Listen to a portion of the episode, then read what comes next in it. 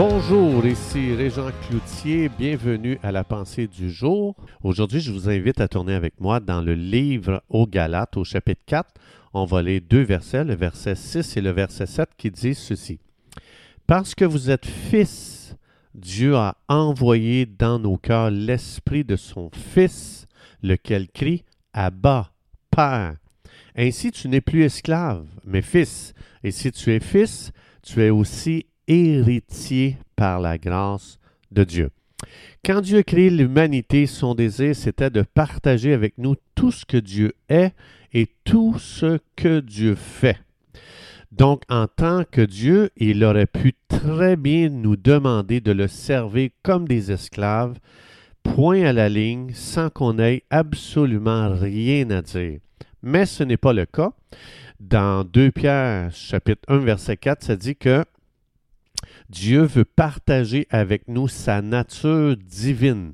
Nous devenons participants et non juste spectateurs ou des esclaves qui ne font que servir sans avoir un mot à dire. Donc Dieu veut nous faire expérimenter la plénitude de qui lui il est et de tout ce qu'il possède.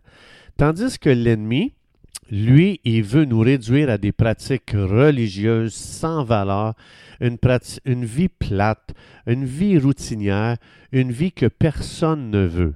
Il n'y a aucune religion dans le monde que leur déité veut partager avec ses adorateurs, ni avoir une relation d'amitié avec eux. Donc le Dieu de la religion, lui, a un seul focus, et son focus est égocentrique. Servez-moi. Donc, euh, ils récompensent leurs adorateurs basés seulement sur les services qu'ils leur ont rendus et, en plus qui servent à accomplir que l'agenda de leur idole.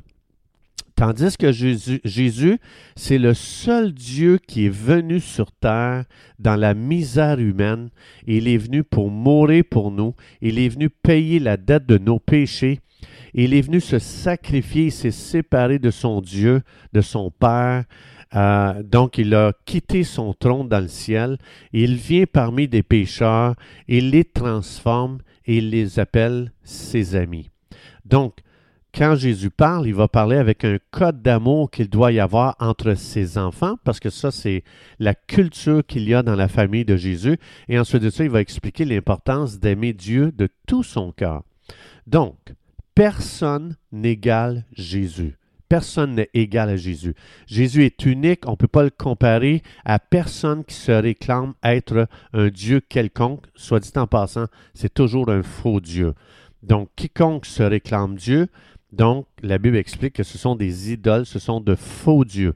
Jésus-Christ est le Fils de Dieu né, euh, euh, euh, sous forme humaine, qui est mort pour nos péchés et puis qui est ressuscité des morts. Donc, en plus de ça, Jésus il va nous donner le Saint-Esprit pour qu'on puisse expérimenter le surnaturel et qu'on puisse opérer non pas avec nos forces, mais avec les dons du Saint-Esprit. Donc, quand on lit les évangiles, on voit Jésus dit, je désire ardemment une amitié avec mes disciples, euh, parce que la raison, c'est que Dieu, c'est un Dieu relationnel. Donc, et en plus de ça, il y a pas, c'est pas à sens unique. Donc Jésus, adorez-moi, point final. Non, non, non. Il y a un échange continuel avec nous.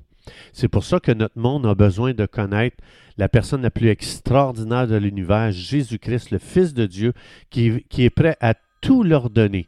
Il est prêt à leur donner le pardon des péchés, il est prêt à leur donner une nouvelle vie, il est prêt à leur donner le Saint-Esprit, et Jésus va dire, tout ce qui m'appartient t'appartient à toi aussi, je suis prêt à te le donner.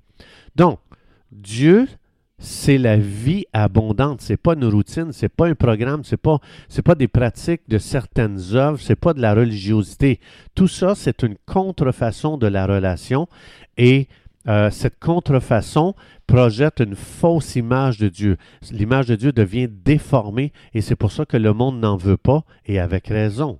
Donc, quand vous rencontrez des gens qui disent Moi, j'ai pogné une écœurante titre de la vie chrétienne, ben, dans le fond, c'est pas la vie chrétienne qui vivait, c'est une vie religieuse, monotone, qui est morte. C'est pas ça que Jésus est venu nous, nous parler. Dans Jean 10, 10, Jésus dit, je suis venu afin que vous ayez la vie en abondance.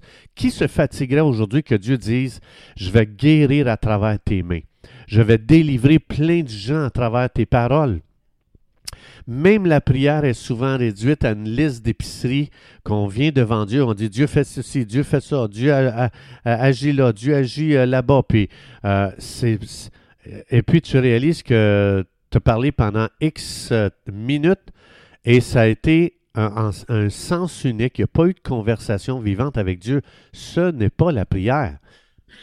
Donc, essayons d'imaginer un petit peu la relation avec notre mari ou notre épouse. Imaginez si on avait ce genre de relation-là avec, euh, avec notre épouse euh, ou avec notre époux, puis on s'est qu'orienté, orienté, orienté, à s'imaginer. Fais juste penser, tu penses, le matin avant de partir pour le travail, tu dis à ta femme, euh, chérie, je t'ai écrit une liste de choses que tu dois faire, que tu dois pas faire aujourd'hui. Bye ben c'est sûr que ce couple-là va rentrer dans la monotonie, dans l'écœur en titre, parce que ce n'est pas, pas une relation, ça devient un mariage religieux. Une relation, c'est un partage des deux parties. Chacun se euh, partage sa vie avec l'autre et vice-versa. J'apporte la portion que Dieu a mis en moi, que Dieu m'a donnée, que Dieu fait avec ma vie, qui sert à bénir l'autre et vice-versa. Donc avec Dieu, c'est pareil. La relation, c'est une expérience merveilleuse, excitante, tandis que la religion, c'est une monstruosité qui déforme Dieu, dont le monde n'en veut pas, et avec raison. Donc il faut se souvenir, Jean 10, 10, Jésus est venu euh, donner la vie et la donner en abondance, excitante, passionnante. Si ce n'est pas ça que j'expérimente, j'ai juste à revenir à Jésus. Je dis, hey, Jésus, je viens pour recevoir ce que tu m'as promis. Je mets de côté tout ce qui est monotone, routinier, ce qui est pratique religieuse, ce qui est œuvre, ce qui est religiosité. Je le refuse dans le nom de Jésus. Donc, à partir de cette promesse de Jean 10, 10, je peux très bien commencer à faire des déclarations comme celle-ci. Père, merci pour m'avoir donné une vie magnifique et extraordinaire.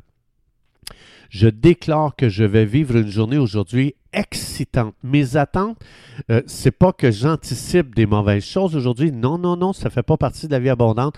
Je déclare aujourd'hui que Dieu a préparé des œuvres magnifiques pour moi.